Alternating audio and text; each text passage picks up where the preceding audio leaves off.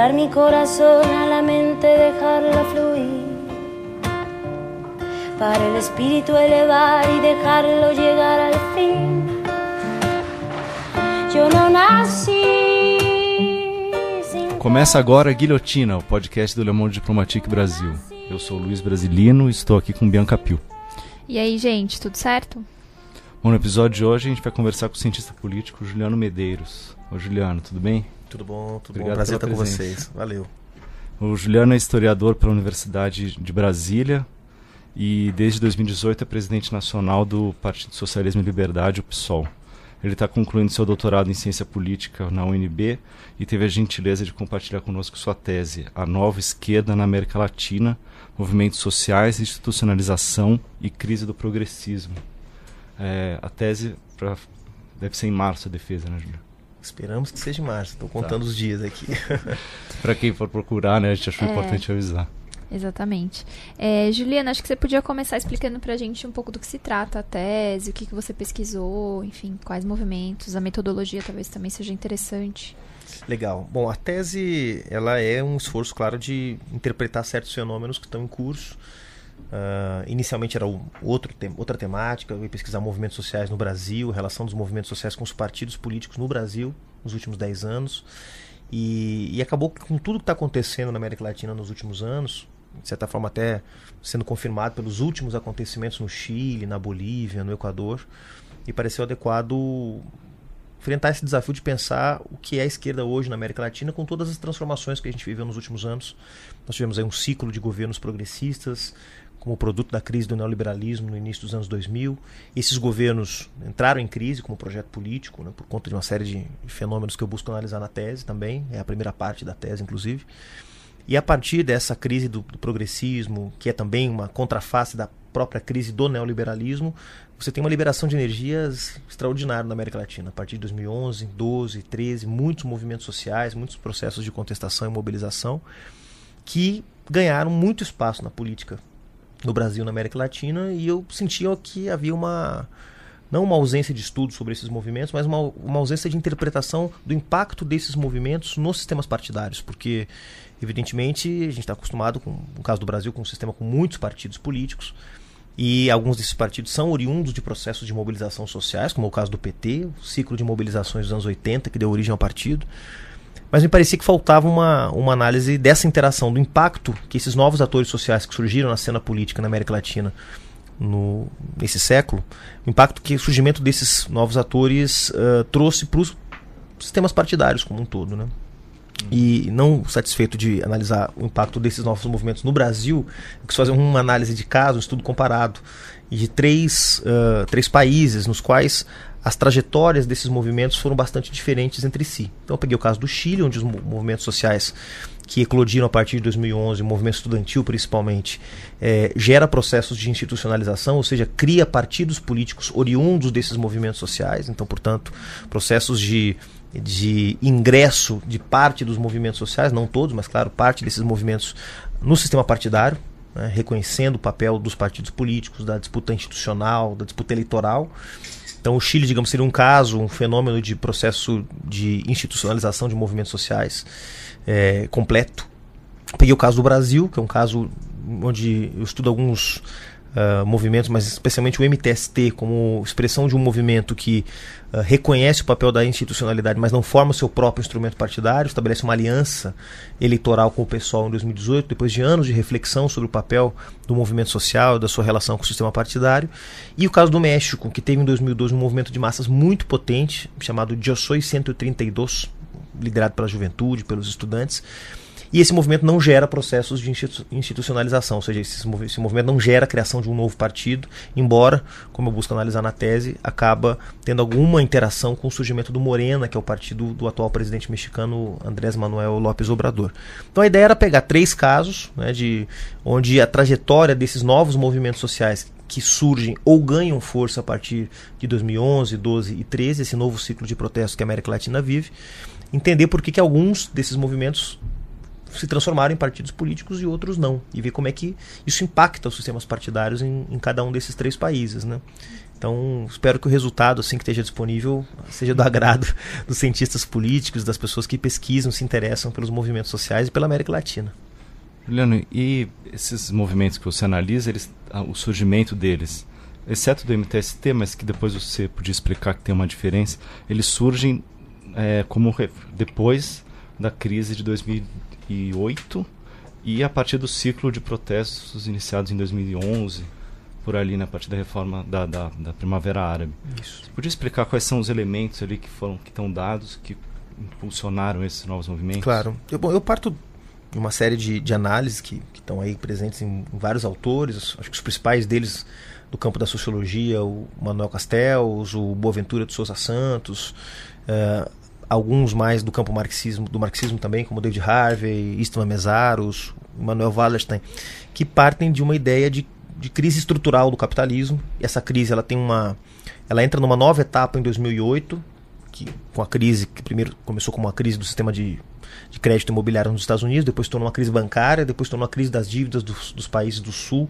da Europa e depois tornou uma crise generalizada do capitalismo em nível internacional. A crise começa em 2008, em fevereiro de 2008, com a quebra do banco Lehman Brothers uh, nos Estados Unidos e se alastra pelo sistema bancário inglês, depois o sistema bancário europeu, quebra países inteiros, como é o caso da Islândia, talvez o maior exemplo dos impactos da crise de 2008, e gera uma onda de protestos que começa em 2010 e que ganha muita força em 2011. Primavera Árabe primeiro, depois as chamadas revoltas de indignação, os indignados de Madrid, os indignados depois de Paris, no IDEBO, um movimento importante de jovens também contra as políticas de austeridade, na Grécia, tomada das praças na Grécia pela juventude, em Portugal, chegando até depois do outro lado do Atlântico ao movimento Occupy Wall Street, chegando na América Latina também. Ou seja, a partir de 2011 nós temos um contexto de conflitosidade social muito aguçado pelos impactos da crise. Vocês sabem, os sistemas políticos e as instituições multilaterais ou internacionais ou transnacionais, como nós queiramos chamar, elas formulam uma estratégia de superação da crise. Essa estratégia levava em conta principalmente garantir um novo ciclo de expansão capitalista e isso, evidentemente, só podia ser feito a partir de, da imposição de certas medidas que afetavam diretamente o mundo do trabalho, ou seja, o conflito entre capital e trabalho voltou a ter uma relevância grande e ao ter essa relevância exposta, isso também gerou um ciclo de conflitos sociais. Então, eu sou assim adepto da ideia de que não é possível separar a crise política, a crise da democracia liberal, que nós vivemos hoje no Brasil com exemplos aí diários né, da crise, da incapacidade das instituições da democracia liberal de responderem às, aos ataques à democracia, às liberdades. É, eu não acredito que seja possível separar a crise política, a crise da democracia liberal, a crise de legitimidade desse sistema político, que é o sistema que predomina no Ocidente da crise econômica. Ou seja, acho que são dimensões que estão uh, fundamentalmente imbricadas. Né? Então, nem sou adepto das explicações uh, estruturalistas que afirmam que a economia determina o conjunto das relações sociais, políticas, jurídicas, culturais, religiosas, sociais, mas também não acho que essas dimensões da vida social elas uh, podem ser explicadas ignorando a dimensão das relações econômicas que, ao fim e ao cabo, são muito importantes para explicar as relações de poder no mundo. Então, tentando estabelecer conexões entre os impactos da crise econômica e os impactos gerados no mundo da política, é que eu vou tentar uh, vincular, digamos, esse processo, esse novo ciclo de conflitosidade que se verifica no norte da, Euro no norte da África, no sul da Europa, nos Estados Unidos, na América Latina, com os impactos da crise econômica. Uhum. Essa relação, fazer um comentário, essa relação da, da crise da democracia liberal com a crise econômica ficou muito claro, ficou muito claro assim, chegou a um ápice no caso grego, né? Que os caras conseguiram eleger um governo lá de, de esquerda, né? De, poderia se dizer, depois você me corrige, se um, tipo um PSOL conseguiu chegar ao poder com um compromisso de romper com com a Troika, né, com todas as políticas de austeridade que estavam sendo impostas no âmbito da União Europeia e foram dobrados pela, pela, pela burocracia europeia e acabou que a vontade popular manifestada nas urnas foi completamente ignorada. Né? Você estava falando muito desse movimento de indigna é, indignação que surgiram em várias partes do mundo, tem muita relação com a precarização da vida das pessoas, né? Só que o que a gente viu, que também, né, por mais que você no seu trabalho esteja estudando a, a nova esquerda, é que essa indignação também foi capturada por um certo nacionalismo, você até cita isso na, na apresentação, né? Uhum. Xenofobia e um populismo de direita, né? Exato. Então, queria Exato. que você comentasse também essa. É, eu acho que o Boaventura fala isso num texto sobre as revoltas de indignação, de que elas não são naturalmente de esquerda ou naturalmente de direita. Elas, em geral, são antineoliberais, porque elas contestam é, digamos, a, a transferência da responsabilidade pela gestão dos negócios públicos para o mercado. Então, portanto, mesmo algumas que têm um caráter mais conservador ou mais nacionalista, também apresentam características antineoliberais, por mais contraditório que isso possa parecer. Né? Mas, é, em, em ambos os casos, a, ideia de indignação que o Boaventura trabalha e outros autores, ele não atribui aos movimentos necessariamente características à esquerda ou à direita. em geral, diga-se de passagem, isso costuma gerar caldo social para fortalecimento de projetos que são de direita e são de esquerda. Eu acho que o maior exemplo, eu tento mencionar isso na tese em algum momento, é o exemplo espanhol. No caso da Espanha, toda aquela energia que estava nas ruas, nas praças, em Madrid, em Barcelona, no país inteiro, acabou dando origem a dois instrumentos partidários. A gente fala muito do Podemos aqui no Brasil, é uma referência importante dos partidos da nova esquerda, ou da esquerda radical na Europa, mas também há um partido de centro-direita chamado Ciudadanos, que também flerta com, as teses populistas, que de alguma forma é, são referência teórica para o Podemos e que nasce com propostas, uh, digamos, liberais. Né? Também questionando o arranjo institucional da democracia bipartidária que existia na Espanha, os dois grandes partidos que se revezavam no, partido, no poder, o Partido Socialista Operário Espanhol, o Partido de Centro-Esquerda, e o Partido Popular, Partido de Centro-Direita. Então, tanto Podemos quanto Cidadãos surgem questionando o modelo político e questionando também parte do arranjo econômico que, de alguma forma, penalizou os 99%, essa ideia dos 99% estava muito presente na revolta dos indignados lá na Espanha. Então, de fato, eu diria que Emmanuel Macron, que Trump e também a nova esquerda são fenômenos que são expressão da crise do neoliberalismo e não o contrário. Achar que a crise do neoliberalismo só produz saídas à esquerda seria de uma, de uma ingenuidade ou de um otimismo, para quem é militante de esquerda, muito acima da média. Né? Então, na verdade, são, na minha opinião, todos são fenômenos de um momento histórico que a gente vive, que é da crise do neoliberalismo, da incapacidade desse, desse arranjo econômico e também institucional, porque a democracia liberal, digamos, a expressão política desse arranjo econômico, é, de responder a, a, essa nova etapa que o capitalismo entrou, que é muito mais agressivo, muito mais violento contra as maiorias, né? muito mais uh, incapaz de de alguma forma equilibrar as demandas, as esperanças, as expectativas das maiorias sociais e, portanto, gera, gera frustrações, gera indignação, gera revolta. Então, de alguma forma, esses fenômenos que a gente tem visto são, de alguma forma, expressão disso. Acho que na campanha eleitoral isso ficou muito, muito evidente. Né? O próprio Bolsonaro, um sujeito que passou 28 anos Uh, como deputado federal, com dois projetos aprovados, um baixíssimo nível de produtividade, alguém que vem do baixíssimo clero da Câmara dos Deputados, falar contra o sistema. Ele que é produto puro, bruto do sistema político brasileiro, falar contra o sistema, o sistema da, uh, da do monopólio midiático, o sistema dos poderosos, o, o sistema dos corruptos, um sujeito que veio desse esgoto todo. E acabou de alguma forma se conectando com a indignação, com o cansaço das pessoas, com o ceticismo que estava colocado em relação à política. Um ceticismo que, claro, foi construído meticulosamente por uma série de agentes econômicos, também da comunicação, mas isso já é tema para uma outra tese. Eu, eu, acho que nessa parte é interessante é, a, divisão entre dois momentos desses movimentos que você faz, que você menciona na tese, que seria o momento destituinte e o constituinte. Né, Me parece que esses, essa a extrema direita conseguiu é, captar, assim, até nesse primeiro momento, se apropriar melhor desse sentimento antissistema, até porque o compromisso delas é muito mais com essa fase destituinte do que com o passo seguinte, que é muito mais complexo, constituinte. Né? Exatamente. A, ideia de, a, o, digamos, a etapa destituinte que o, o, o Juan Carlos Mondedeiro fala no seu trabalho e outros, outros autores que se referenciam no populismo de esquerda na Europa, é, a ideia é de uma negação, uma negação dos acordos sociais, os pactos políticos que estão é, colocados e que de alguma forma legitimam determinados arranjos políticos e que são aqueles arranjos aceitos pela sociedade. eleição de quatro em quatro anos, alternância de poder, é, mecanismos naqueles países onde isso existe de recall ou de destituição de dirigentes políticos, etc. Esses arranjos, eles são naquilo que o Polantzas, Nikos Polantzas, um importante filósofo, sociólogo grego, chama de condensação material da relação de forças. O que, que significa isso?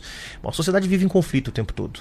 E esse conflito, em determinados momentos, ele se estabiliza. E ao se estabilizar, isso cria uma condensação, portanto, uma, uma cristalização da, de uma determinada relação de forças pode ser a relação de força entre capital e trabalho, entre liberais e conservadores, enfim, há muitas relações de forças que, que a gente poderia estabelecer aqui.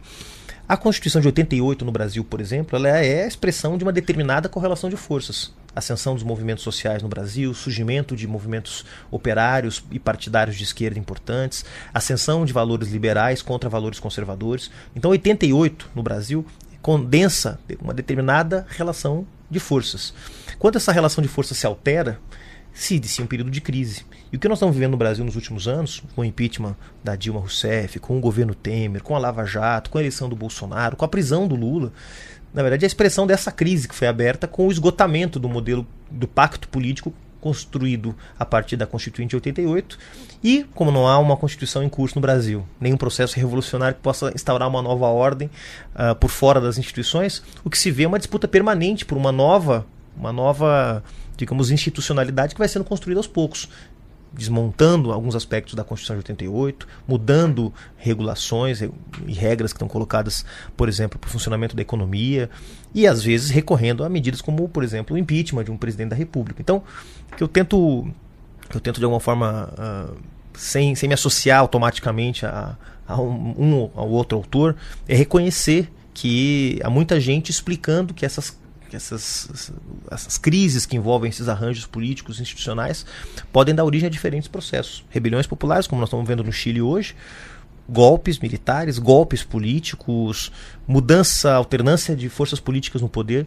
O, o, desdobramento dessas crises a gente não tem como determinar a princípio, a priori. Só quem, claro, está agarrado a dogmas ou a posições definidas uh, assim como, como fé política. Né? Mas para quem está analisando, para quem está lendo, sabe que que está muito em aberto todo esse processo ainda de crise do neoliberalismo da democracia na América Latina. Juliano, é, a gente podia dar um passo adiante. Queria te perguntar o que, que é o que você está chamando de nova esquerda aí nesse, na tua tese, né? Como, é, como classificar quais são os pontos em comum entre esses movimentos? Eu acho que esse foi talvez o desafio conceitual mais difícil que eu tive. Eu imagino. Não só por, pela minha condição de ser dirigente de um partido político legal no Brasil, que funciona, que é o PSOL, é, que eu acho realmente que no Brasil é o que nós temos mais próximo dessa ideia de nova esquerda que eu estou reivindicando na tese. Mas não foi fácil, porque, embora se fale muito de nova esquerda, tem, na minha opinião, ainda pouca conceituação teórica para a gente explicar o que é. Mas, em linhas gerais, não é possível falar de algo que é novo sem falar de algo que é velho.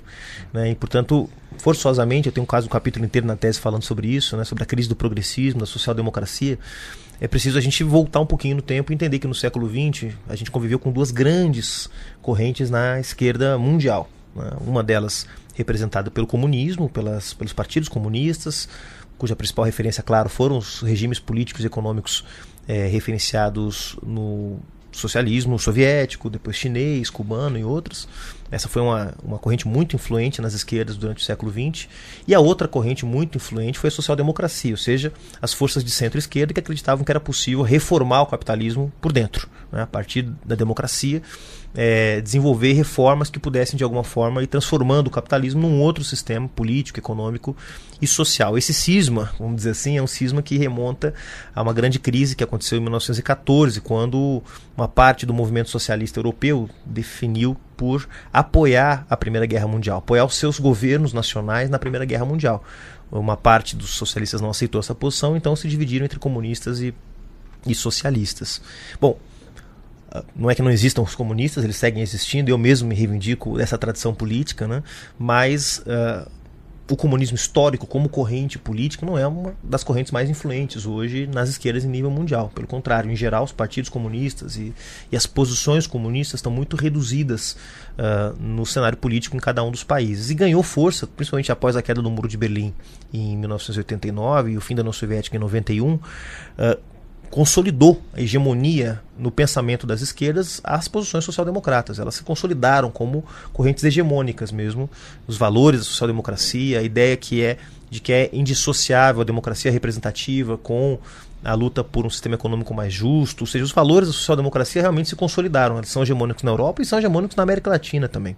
Então é isso, é o que nós chamaríamos talvez da velha esquerda ou a esquerda que até hoje exerceu sua hegemonia num contexto de certa estabilidade da democracia liberal. Quando a democracia liberal entra em crise por conta da crise do capitalismo em nível internacional, o, as forças social-democratas, de centro-esquerda, ou que na América Latina nós poderíamos chamar de progressismo, a ideia de que é possível progredir, levar o progresso dentro do capitalismo até chegar a sistemas econômicos sociais mais justos, é, também entrou em crise. Né? Os resultados, eu tento analisar isso na tese, os resultados eleitorais da social-democracia na Europa são muito negativos nos últimos anos, ela tem perdido espaço. O centro político como um todo, mas a centro-esquerda, particularmente que é o objeto da minha tese, eu busco analisar.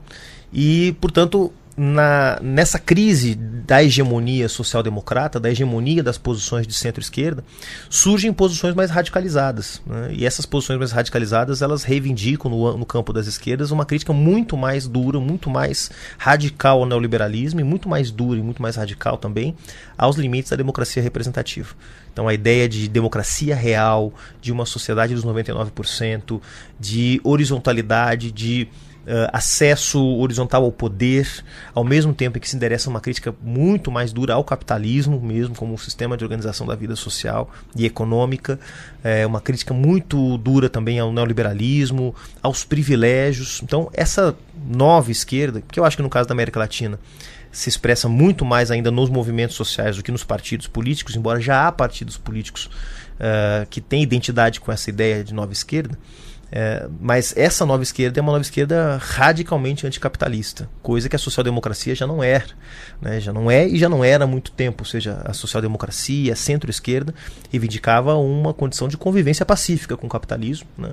Em muitos casos, é verdade, é preciso reconhecer com posições anti-neoliberais, mas de convivência com o capitalismo, de respeito à economia de mercado, aos valores liberais e já tinha perdido do seu horizonte estratégico qualquer tipo de ideia de superação do capitalismo. Isso voltou com a crise do capitalismo em 2010, 2008 a 2010, voltou com muita força e não voltou só do ponto de vista dos movimentos sociais e dos partidos anticapitalistas, mas voltou do ponto de vista teórico, inclusive.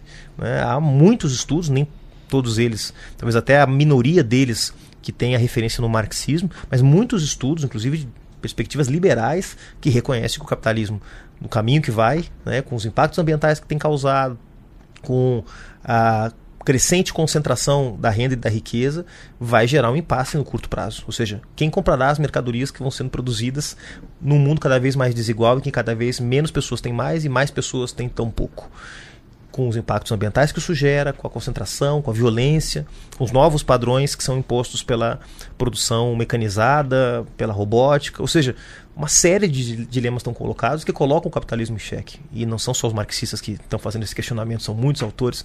Acho que o principal deles é o Thomas Piketty, economista francês, que não é marxista e que faz uma crítica muito fundamentada aos impactos da desigualdade nesse novo contexto do capitalismo em nível internacional. Então, de alguma forma, quando se fala de nova esquerda, nós estamos falando de uma esquerda que recupera talvez até alguns valores do socialismo utópico, uma ideia de que é possível uh, romper com tudo isso que está aí. Bom, vocês poderiam me perguntar, alguém que está nos ouvindo, sim, mas e os comunistas? Os comunistas também não reivindicam uma ruptura com essa, com essa ordem? De fato, de fato reivindicam. Mas os comunistas pertencem a uma tradição política que é uma tradição do século XX. Então, portanto, não dá para dizer que os comunistas são a nova esquerda. Né? Eu acho que essa nova esquerda que está surgindo, ela combina os dois elementos. Ela reivindica a democracia, ela valoriza muito a democracia, embora aponte os limites da democracia liberal, que é a expressão da política organizada nos tempos do capitalismo moderno, digamos assim. É... Então, essa nova esquerda ela reivindica muito a democracia, mas ela é muito anticapitalista. Então, de alguma forma, ela também endereça uma crítica aos limites dos modelos e dos regimes políticos que foram liderados pelos comunistas no século XX. Não significa não reconhecer os avanços que o sistema eh, socialista ou pós-capitalista, como alguns autores preferem, é o meu caso, eu prefiro chamar a União Soviética, Cuba, China, de modelos pós-capitalistas e não de modelos socialistas, porque o socialismo reúne uma série de características que não estão todas é, contempladas por esses modelos políticos, por esses sistemas políticos. Mas é, reconhecer que esses regimes, que esses sistemas políticos trouxeram muitos avanços, não nos faz abrir mão de críticas, especialmente no que diz respeito à organização do poder, que foi muito centralizado nesses países, né? pouca, com pouca, pouco acesso da maioria das pessoas às decisões estratégicas sobre suas próprias vidas. Né? Acho que o modelo chinês aí é um exemplo que nos faz refletir bastante, ainda hoje em dia, um país tão importante, que cumpre um papel tão importante em nível internacional, com uma forma de organização do poder tão centralizado num único partido político. Então, de alguma forma, essa nova esquerda eu acho que ela é a expressão de uma, de uma negação do que do que foi hegemônico até aqui, que são uma ideia reformista, uma ideia social-democrata em relação ao capitalismo e à democracia, mas reivindica também uma crítica radical que está presente também nos comunistas. De alguma forma, essa nova esquerda ela é, ela é, talvez uma síntese do que tem de melhor entre a tradição comunista e a tradição social-democrata, buscando unificar uma crítica radical ao capitalismo e uma defesa intransigente da democracia. E isso é uma nova esquerda em torno de programa, né, Juliano? Você também identifica traços em comum em outras áreas, questão da organização, das estratégias de luta? Ou você achou melhor também não, não entrar nessas, nessas... É, na, na tese eu não, não, desenvolvo tanto as características organizativas, porque acho que daria origem a uma outra, uma tese bastante diferente, né? Sim. Há todo um ramo do pessoal da administração, da teoria organizacional, das ciências sociais, que pesquisa o tema das organizações. Como eu não queria fazer um trabalho focado nisso, eu acabei não, não, aprofundando muito essa discussão, mas reconheço na própria tese, em alguns momentos, que tem muita gente ressaltando esses aspectos. A horizontalidade, principalmente, que acho que é um aspecto bastante importante, numa onda de movimentos que reivindicam a democracia radical. Né? É claro que a gente sabe que os sistemas políticos se organizam previamente, então Acho que o maior exemplo é o Podemos na Espanha, como já usei aqui no, anteriormente. É um exemplo de um movimento social, os indignados de, de Madrid, que acabam criando seu próprio partido político, o Podemos. E claro, quando esse partido entra no sistema partidário, as regras do sistema partidário já estão estabelecidas previamente. Então esse partido tem que ter um presidente ou um porta-voz, ele tem que respeitar, respeitar, certas normas de funcionamento que acabam uh, tensionando esse novo partido a ter uma forma de organização mais vertical e menos horizontal. Né? Há todo um debate na ciência política sobre a qualidade da democracia. Quanto mais pessoas participam, mais difícil é a tomada de decisões complexas com engajamento massivo. Uma série de discussões sobre isso que acabam inclusive fundamentando as teses que defendem o sistema representativo, né, que seria um sistema segundo o qual teoricamente as decisões seriam tomadas com maior qualidade por conta do número de pessoas engajadas diretamente na tomada das decisões. Enfim, é um debate complexo, mas eu acho que tem também, sim, os movimentos da nova esquerda trazem também inovações organizativas. Né? Acho que o caso próprio do, do MTST, que eu abordo na tese, a forma como o MTST incorporou experimentos que vinham da Argentina, do movimento dos piqueteiros, do movimento das juntas vecinais de El Alto, na Bolívia. São experimentos de organização popular que tem como base o território que o MTST foi incorporando. O MTST é um movimento que surge na via campesina, então muito vinculado a um modelo de movimento social que vem dos anos 80 e 90. Mas como é que esse movimento consegue se reinventar e se tornar o principal movimento social urbano do Brasil? Porque ele incorporou também experimentos, ensinamentos, formas de atuar que de alguma forma o conectaram nessa corrente, nessa, nesse, nessa maré, digamos assim, de novos movimentos sociais que estão surgindo no mundo todo. Né? Então, eu acho que há sim aspectos organizativos, inclusive culturais. Né? Não quis também aprofundar muito isso, porque acho que tem aspectos bem importantes sobre cultura política, sobre identidade desses novos movimentos que acabam sendo importantes e que incidem, inclusive, sobre aquilo que é o fundamental da tese, que é o que leva um movimento social a se tornar um partido político. Né? Identidade, Sim. coesão interna, isso tudo é, é importante de alguma forma, é, ainda que de forma, na minha opinião, superficial, tentei abordar um pouco isso na tese também. Não, que aí você toca num ponto que é um, um outro, acho que elemento em comum do que se costuma chamar de nova esquerda de forma não é, bem sistematizada, né? Que é a questão da, da, instituição, da instituição, né? Da luta institucional, uhum. ou de, de não fazer a luta institucional, ou de pelo menos colocar ela fora do centro da, da ação política e tal dos movimentos, né? Eu acho que aí a gente podia discutir talvez os próprios cada caso, né? Que você analisa no, na tese. É, a gente entendendo, entendendo melhor essa questão da, é. institucionalização. É, eu acho que antes de falar da institucionalização, seria importante explicar quais foram esses movimentos que você analisou, as características de cada um, por que, que você escolheu esses movimentos para analisar e, o, e a experiência que eles trouxeram né, nesse passo anterior à institucionalização, vamos dizer. Legal. Eu, bom, claro que o estudo de casos sempre é um pouco arbitrário, né? Você escolhe casos que de alguma forma é, em princípio você já imagina que vão ajudar você a explicar o fenômeno, né? Então é sempre arbitrária essa escolha. Eu escolhi três casos é, em que cada, cada um dos casos, claro, são movimentos que eu considero movimentos de nova esquerda, porque reúnem certas características que eu descrevi aqui.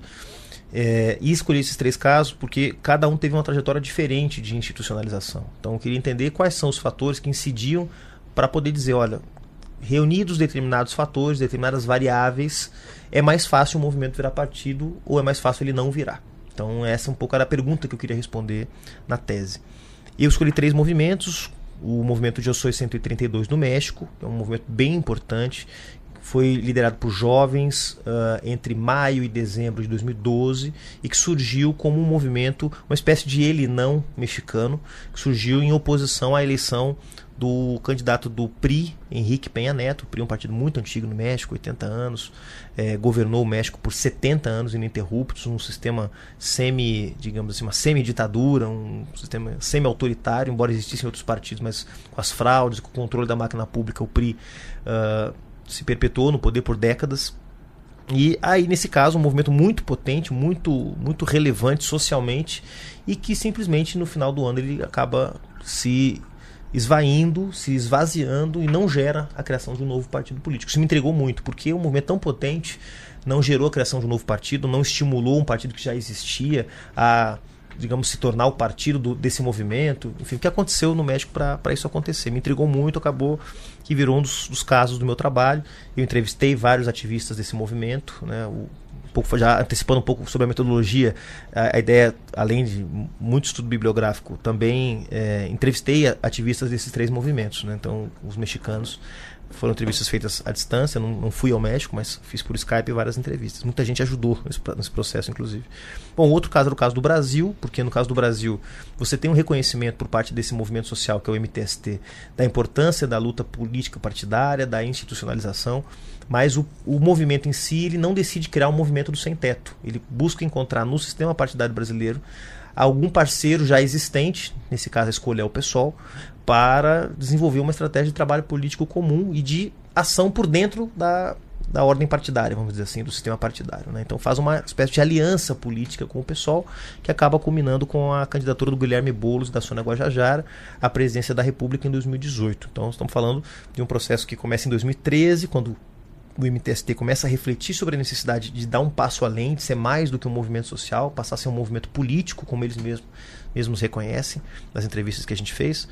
E uh, até 2018, quando o Guilherme se filia ao pessoal. Então é um processo que leva cinco anos, né?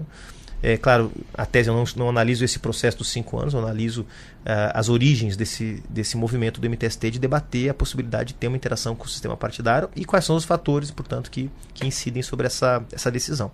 E o terceiro caso, o caso do Chile, o movimento estudantil chileno teve uma, uma onda de rebeliões muito intensa em 2011. Começou, na verdade, em 2006 com uma revolta secundarista e em 2011 se tornou uma mega revolta estudantil envolvendo universitários, secundaristas, uma coisa muito potente mesmo. Quase caiu o governo na época. Né? E, inicialmente reivindicando melhores condições de ensino, melhores condições para os estudantes universitários, principalmente, já que o ensino no Chile, embora seja público, ele não é gratuito, então isso gera uma carga muito grande na vida das famílias.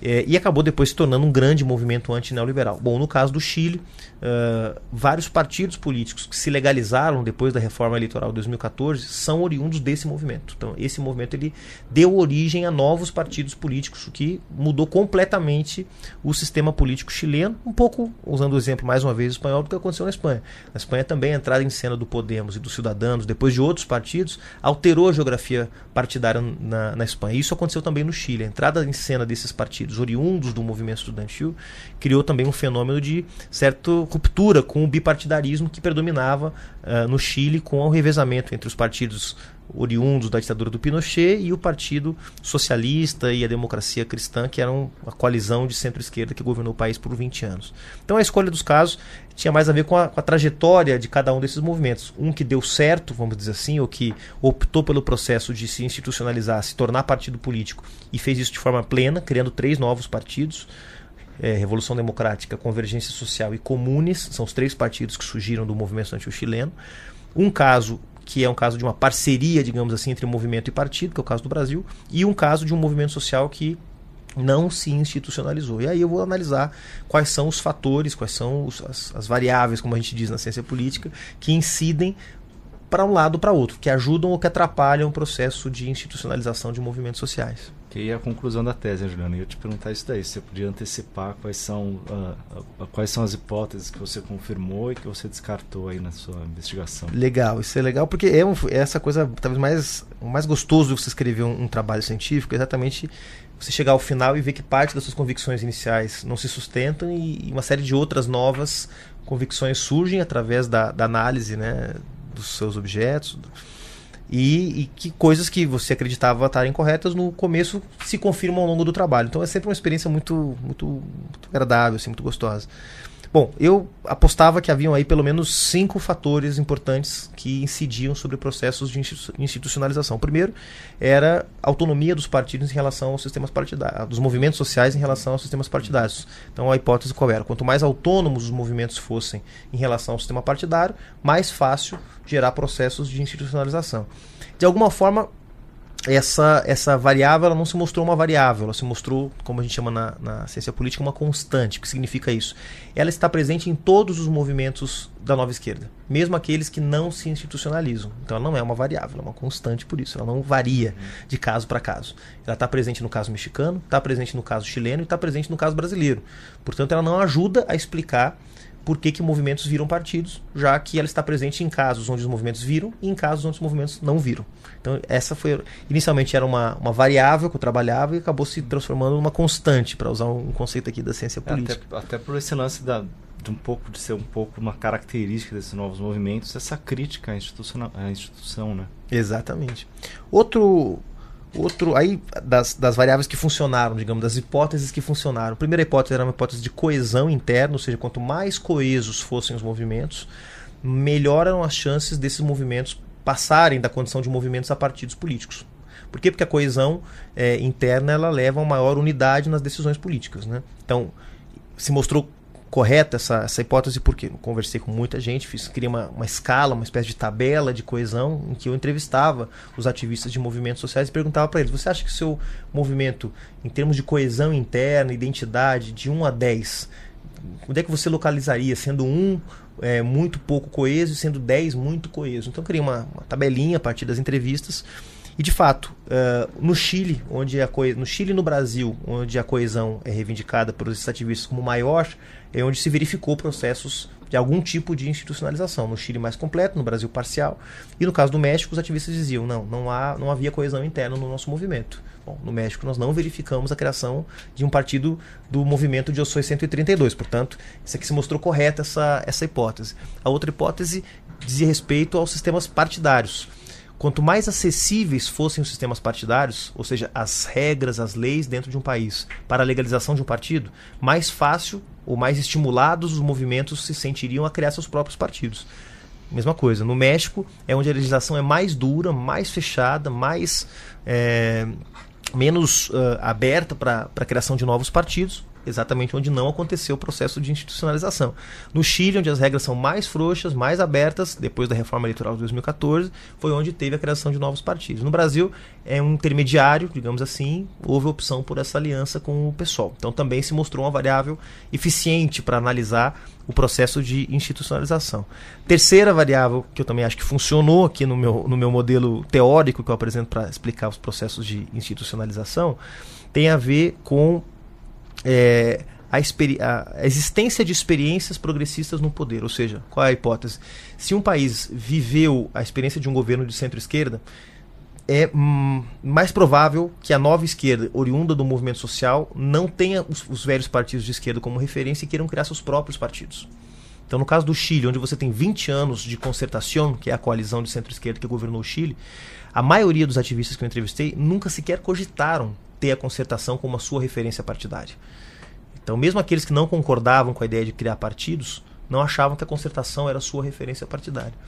No caso do Brasil, Havia críticas ao, ao, PT, havia críticas ao PSOL, ao sistema partidário como um todo, mas houve uma experiência mais breve, foram 13 anos, né, sobre vários pontos de vista, uma experiência que de alguma forma também é, trouxe impactos positivos na diminuição da, da, desigualdade, etc. Havia também uma negação dessa experiência, mas de forma um pouco mais branda, também incidindo sobre o processo de institucionalização do MTST. E no México, onde nós não temos o registro de uma experiência progressista de centro-esquerda, pelo menos não nos últimos 40 anos, não havia, né? Tinha. Até a, até a eleição do Lopes Obrador, é, ali também o, o movimento não concluiu que era necessário ter o seu partido de centro-esquerda, o seu partido de esquerda para disputar a, a, institucionalidade. Então, de alguma forma, se mostrou também uma variável é, explicativa válida. Né? Então, naqueles lugares onde teve uma experiência de centro-esquerda, você teve esse, esse processo de surgimento de novos partidos ou, ou, arranjos institucionais envolvendo movimentos sociais da nova esquerda. E por fim, a última variável, uh, que também ela acabou caindo no meio do trabalho assim no meu colo, porque tinha a ver com uma, uma pesquisa de um outro autor que eu estava lendo e acabei dizendo, puxa, isso aqui pode pode encaixar aqui no nosso trabalho, que tem a ver com a confiança dos movimentos sociais no sistema democrático. Ou seja, quanto maior a confiança no sistema democrático, quanto mais se reconhece que a democracia, as instituições são importantes, maior é a disposição do movimento social de participar do jogo, de criar seu partido, de registrar seu partido na justiça eleitoral, de disputar uma eleição. Se eu não confio no sistema partidário, se eu não confio no sistema democrático, se eu não confio na democracia, por que, que eu vou criar um partido político? Então, de fato, a partir dos dados disponibilizados pelo Latino Barômetro, que é um uma pesquisa importante que é feita a cada dois anos em, em, mais de 20 países da América Latina. Eu peguei os dados do Brasil, do Chile e do México da época que eu estou pesquisando, que é 2011, 2013.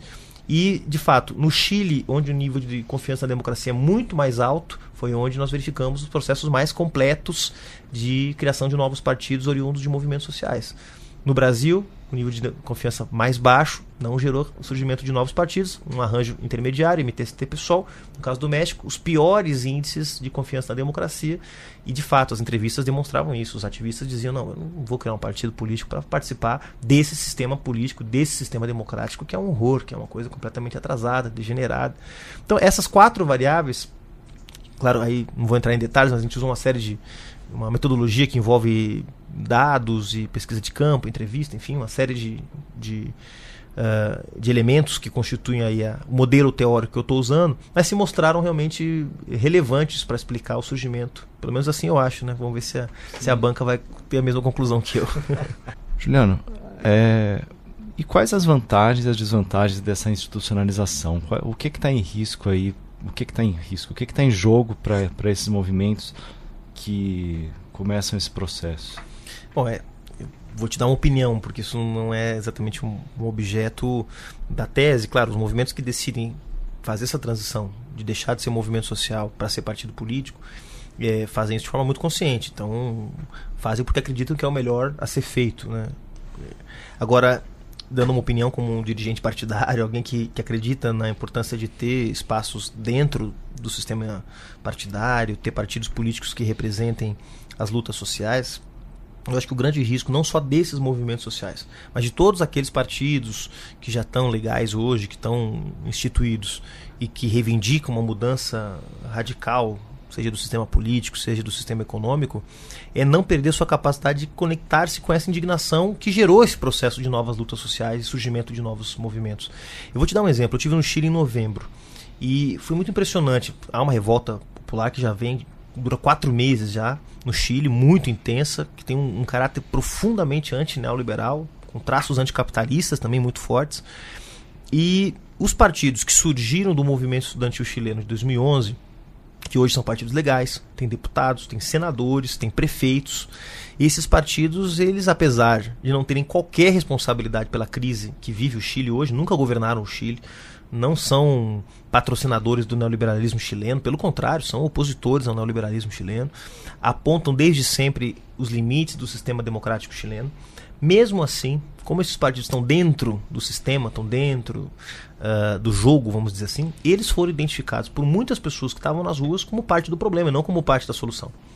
Então eu acho que esse é o grande desafio. Quando um partido político que é vinculado com as lutas sociais, com a crítica ao sistema político, ao sistema econômico, ou quando um movimento social se vincula ao sistema partidário para fazer essa crítica de dentro do sistema e não só de fora, Eu acho que o grande desafio que a gente tem, e é um desafio que eu me coloco sempre como dirigente partidário também, é como a gente não se desconectar dessa indignação. Porque no momento que a gente fizer isso, que a gente perder a conexão com esse mal-estar, com essa indignação, com essa crítica ao sistema, e passar a ser aqueles que defendem o sistema, como boa parte da esquerda no Brasil, na América Latina se tornou, nós vamos nos tornar parte do problema. Eu acredito, por exemplo, que a situação do Brasil é muito grave. A crise econômica, social, política, o aumento da miséria, da concentração de renda, podem levar o Brasil a uma crise muito parecida com a crise que o Chile vive hoje. E se isso acontecesse amanhã, quem que as pessoas nas ruas, indignadas com a injustiça, com a fome, com a miséria, identificariam como seus amigos e como seus adversários? Essa seria uma pergunta fundamental para ser respondida hoje. E aí, a partir dessa pergunta, ou a partir dessa resposta, melhor dizendo, a gente saber de que lado que a gente está. Então, eu acho que esse é o grande desafio. Quando um movimento interage com o sistema partidário, um sistema partidário que está em crise, um sistema partidário que está sendo questionado, que tem sua legitimidade uh, questionada por muita gente, quando o movimento faz isso, Uh, como manter-se vinculado àquilo que, que gerou, aquilo que alimentou, que é a indignação, que é o desconforto, que é até mesmo a desconfiança com o sistema político, com o sistema partidário. Nós estamos vendo isso na Espanha agora. O Podemos vai compor o governo espanhol pela primeira vez, num acordo com o Partido Socialista Espanhol. Né, o Pablo Iglesias, que era o grande dirigente do Podemos, que é o grande dirigente do Podemos, foi um dos principais idealizadores do novo partido, é, se tornou vice-presidente da Espanha. Acabou de assumir a vice-presidência da Espanha. Mas isso gera uma confusão não nos eleitores do Podemos, mas gera uma confusão naquelas pessoas que viam no Podemos um instrumento não para legitimar o sistema político, mas para transformá-lo. Então é natural que a gente, de alguma forma, é, é, tenha algum nível de desconforto quando um partido muito crítico, muito radical, vence uma eleição, governa. Isso eu acho que faz parte, da, faz parte do processo também de, de tensionando as instituições para uma posição mais avançada. Mas eu acho que o grande desafio hoje, não só para um partido como o PSOL, para os movimentos sociais como um todo, é manter-se vinculado a esse mal-estar, a essa indignação. Porque sem isso, essa indignação e esse mal-estar ser, ser, podem ser levados ou podem ser canalizados para projetos autoritários, para projetos personalistas. Né? A gente já viu isso na história. Portanto, acho que esse talvez seja o nosso principal desafio.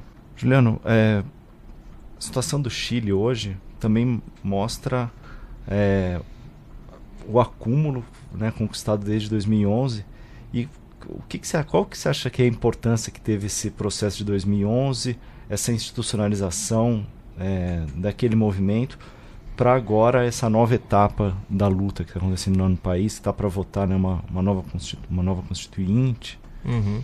É, houve uma, uma controvérsia grande na esquerda chilena sobre o acordo que deu origem ao plebiscito, agora no mês de abril, e o plebiscito que vai decidir se vai ter ou não vai ter uma nova constituinte uma nova constituição, né? uma constituinte para gerar uma nova constituição.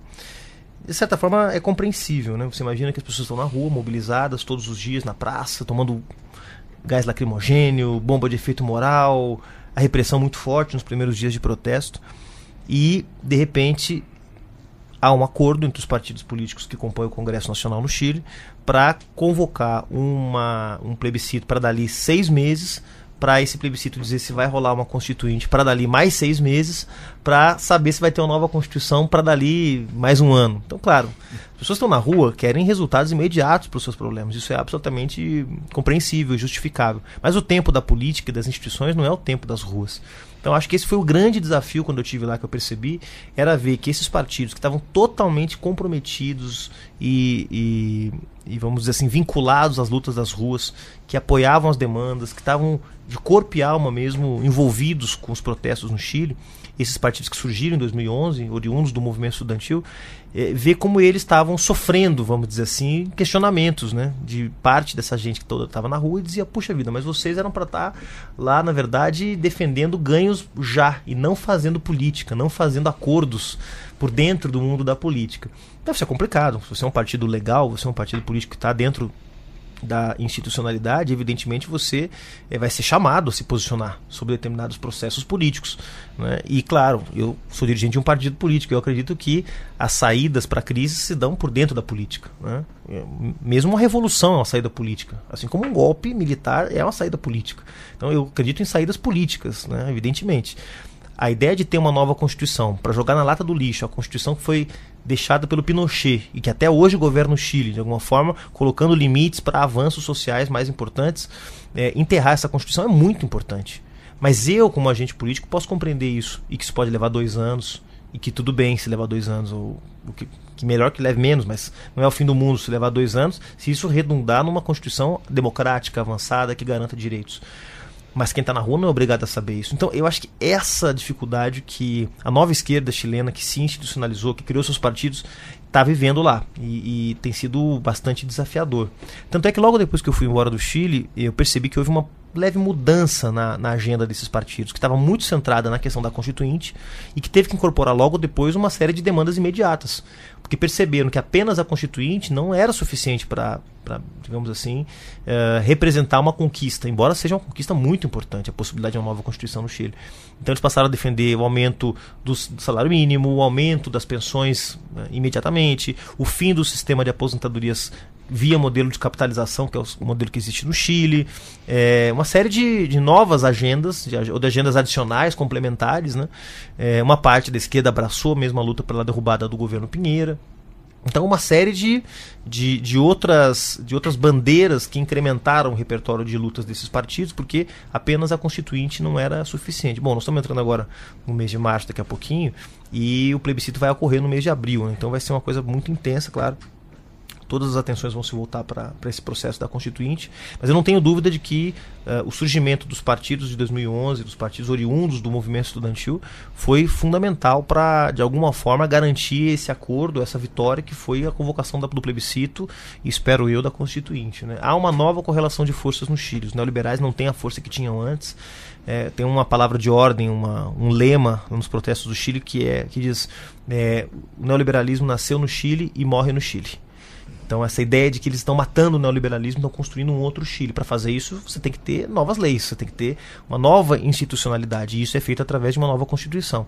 Aquilo que eu falei no começo. Uma nova condensação da relação de forças, como diria o Polantzas. Né? Então, há uma nova correlação de forças. Essa nova correlação de forças precisa virar Estado. E como é que ela vira Estado? Virando uma nova Constituição. Então acho que esse é o grande, é o grande momento que está colocado lá no Chile agora. E eu acho que essa turma que criou os partidos, eu entrevistei muitos deles, o Giorgio Jackson, que foi o principal líder estudantil em 2011, junto com a Camila Vallejo. É, entrevistei a Catalina Pérez, que é a presidente da Revolução Democrática, que é o maior partido da nova esquerda chileno. Né? Então uma série de lideranças lá que, de alguma forma, estão é, buscando manter essa conexão com a indignação que eu falei aqui. Não é uma coisa simples, né? porque muitas vezes acontece uma coisa que dá errado no processo de negociação da Constituição, por exemplo, há uma reivindicação de que 50% de todas as vagas da nova Constituinte sejam ocupadas por mulheres, paridade de gênero. Eu acho que é bastante importante. Se o pessoal tivesse no Chile, apoiaria essa proposta sem dúvida nenhuma. Mas, claro, os partidos mais conservadores, mais tradicionais, não querem isso. Então há uma disputa. Então, é, Estamos no meio da luta política. Nem tudo está resolvido, o jogo está sendo jogado no Chile e acho que essa turma está jogando um jogo, digamos, de acordo com as suas convicções, de acordo com aquilo que defendeu em 2011. Estão sendo coerentes. Mas é claro, como eu disse, o tempo da política não é o tempo das ruas. Isso gera conflitos que precisam ser administrados o tempo todo, né? Uhum. Juliano, eh, voltando aqui para o Brasil e voltando também para sua tese, queria que você explicasse, e você faz isso na tese, é, por que, que você optou por estudar o MTST em vez de ser o MPL, que na verdade era, foi o movimento que, sei lá, no, no momento que surgiu essa discussão de nova esquerda, e melhor encarnou né, esse espírito. Claro. Então, são dois fatores principais. Bom, primeiro porque a, a trajetória de institucionalização do MTST é diferente da do MPL. Se eu estudasse o MPL, eu teria estudando dois casos de movimentos de nova esquerda que não geraram processos de criação de novos partidos. O MPL não se engajou na criação de nenhum partido, não entrou no PSOL, não entrou no PT, não entrou no PCB. Então, é, seriam trajetórias diferentes. Eu perderia um pouco a riqueza dessa diferença de trajetórias que existe entre MTST movimento estudantil chileno e movimento de juventude mexicano. Então eu acho que a primeira coisa, o primeiro fator é esse. E o segundo que tem um processo muito, muito interessante de como o MTST, o, aliás, o, o, o, a via campesina que dá origem ao MTST, que está presente no DNA do MTST, eles mesmos reconhecem isso, como que isso vai dando lugar a novas interpretações. Então é muito interessante, foi muito interessante nas entrevistas e, e na bibliografia que eu tive que acessar para entender um pouco melhor a história do MTST, perceber como que o movimento vai se transformando. Né? Claro, tem um elemento etário, o movimento é liderado por pessoas jovens, né, na casa dos 30 anos, 20 e poucos, 30 anos. O Guilherme Bolo tem 37 anos, uma das lideranças mais experientes do MTST, é um cara jovem. Então, você tem aí um processo de transformação por dentro do movimento. Eu achei importante registrar isso para demonstrar que a nova esquerda não é só um, movimentos que nascem a partir de 2011, mas que eles também, elas também podem se manifestar por dentro de movimentos que já existem, por dentro de partidos que já existem. Eu menciono de passagem na tese, por exemplo, o fenômeno da candidatura do Bernie Sanders, que é um senador já quase octogenário do estado de Vermont, nos Estados Unidos, que por dentro do Partido Democrata, que é uma instituição centenária, expressa uma corrente nova esquerda ou Jeremy Corbyn no Partido Trabalhista Inglês, também uma instituição centenária, também um senhor de cabelos brancos, que também expressa de alguma forma um processo de renovação por dentro. Então eu acho que o MTST também é uma, uma expressão de um movimento que consegue se renovar e se reposicionar. Então eu achei interessante. Embora, claro, o MPL também haja algumas dissertações sobre, sobre o movimento, eh, eu encaro como um exemplo de movimento de nova, de nova esquerda, sob vários pontos de vista, inclusive tem uma, umas duas ou três páginas na tese em que eu falo sobre o MPL, como que eu considero ele também parte desse processo de nova esquerda. Mas acho que o MTST, de alguma forma, por conta da trajetória que ele, que ele estabelece, da relevância política que ele ganha, acabou sendo um objeto mais interessante para esse estudo. É, Juliano, a gente está chegando aqui ao final. Eu queria te perguntar aí sobre o, os próximos passos aqui no Brasil, especialmente sobre as eleições para prefeito aí de outubro, em que você com, fala na tese que o MTST deve participar mais uma vez é, nessa aliança com o PSOL, apresentando diversas candidaturas. Qual, qual é a tua expectativa e tal? E o que, que a tua tese também permite aí antecipada do que você acha que deve acontecer em outubro? É, o, o MTST, a relação dele com o pessoal é uma relação que está em andamento, né? Está em curso. Então é sempre difícil fazer análise sobre um objeto com o qual você tem tanta proximidade, tanta relação. E claro que quanto mais o MTST ajuda nos debates do pessoal sobre o que, que o próprio pessoal é, ele vai transformando também o pessoal. Eu dei uma entrevista dias atrás para um ex-deputado do Podemos na Espanha, Manuel Espósito, e ele me perguntava exatamente isso: em que medida o pessoal se transformou nesses 15 anos, né? Um partido que estava talvez mais próximo de uma defesa do resgate do petismo histórico, um retorno às origens combativas, independentes do PT dos anos 80, e que em 15 anos se transformou num, talvez no partido que hoje mais proximamente representa o que é a nova esquerda.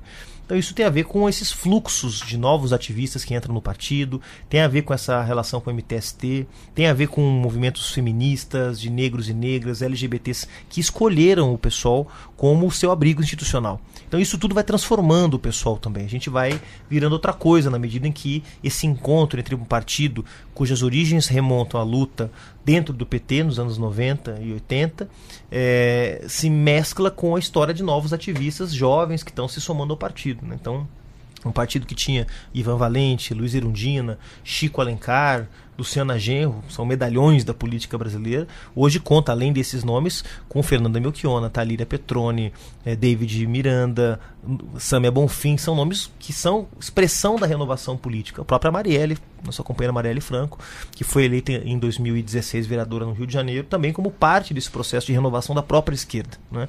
que se expressa eleitoralmente e se expressa politicamente também, na eleição de dirigentes mais jovens, na eleição de mandatos parlamentares que, de alguma forma, estão vinculados a essas causas. Então, o MTST, ao manter a relação com o pessoal, ele segue transformando o próprio pessoal, que era um partido que tinha, ah, no caso de São Paulo em particular, que é onde o MTST tem mais força, ainda uma, uma grande dependência da relação eleitoral com os setores médios e que passa também a ser um partido que recebe votos e que consegue acessar uh, os setores populares. E o MTST é muito importante nessa relação. O MTST passa a ser um elo a mais que o partido passa a ter com os setores mais vulneráveis, excluídos e oprimidos do povo brasileiro. Então é importante essa relação que a gente segue investindo, segue apostando, segue sendo um, uma chave para essa transformação positiva do pessoal num instrumento mais eficiente, mais próximo das lutas do povo brasileiro. E eu espero que em 2020, nas eleições municipais, a gente possa contar também com candidaturas do MTST.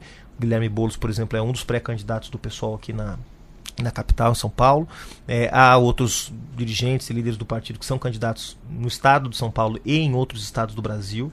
E, claro, é, é além das candidaturas, o MTST vai estar junto pensando no programa de governo, pensando no programa das cidades, como enfrenta a crise urbana, que é uma das expressões da crise do neoliberalismo, da crise econômica e social que o Brasil vive. Então, como pensar reforma urbana, mobilidade, acesso aos direitos sociais básicos, numa cidade que é cada vez mais desigual, cada vez mais gentrificada, cada vez mais concentrada né, em certos nichos de riqueza, enquanto a maioria fica relegada à própria sorte. Então, vai ter parceria de novo, pessoal MTST esse ano, mas não só com o MTST, com outros movimentos sociais também, movimento indígena, movimento de mulheres, negros e negras, juventude para de alguma forma ir fortalecendo essa vocação que o pessoal encontrou nos últimos anos de partido radical da nova esquerda brasileira. Eu acho que é o papel que ele deve ocupar, que ele deve postular no Brasil uh, daqui para frente.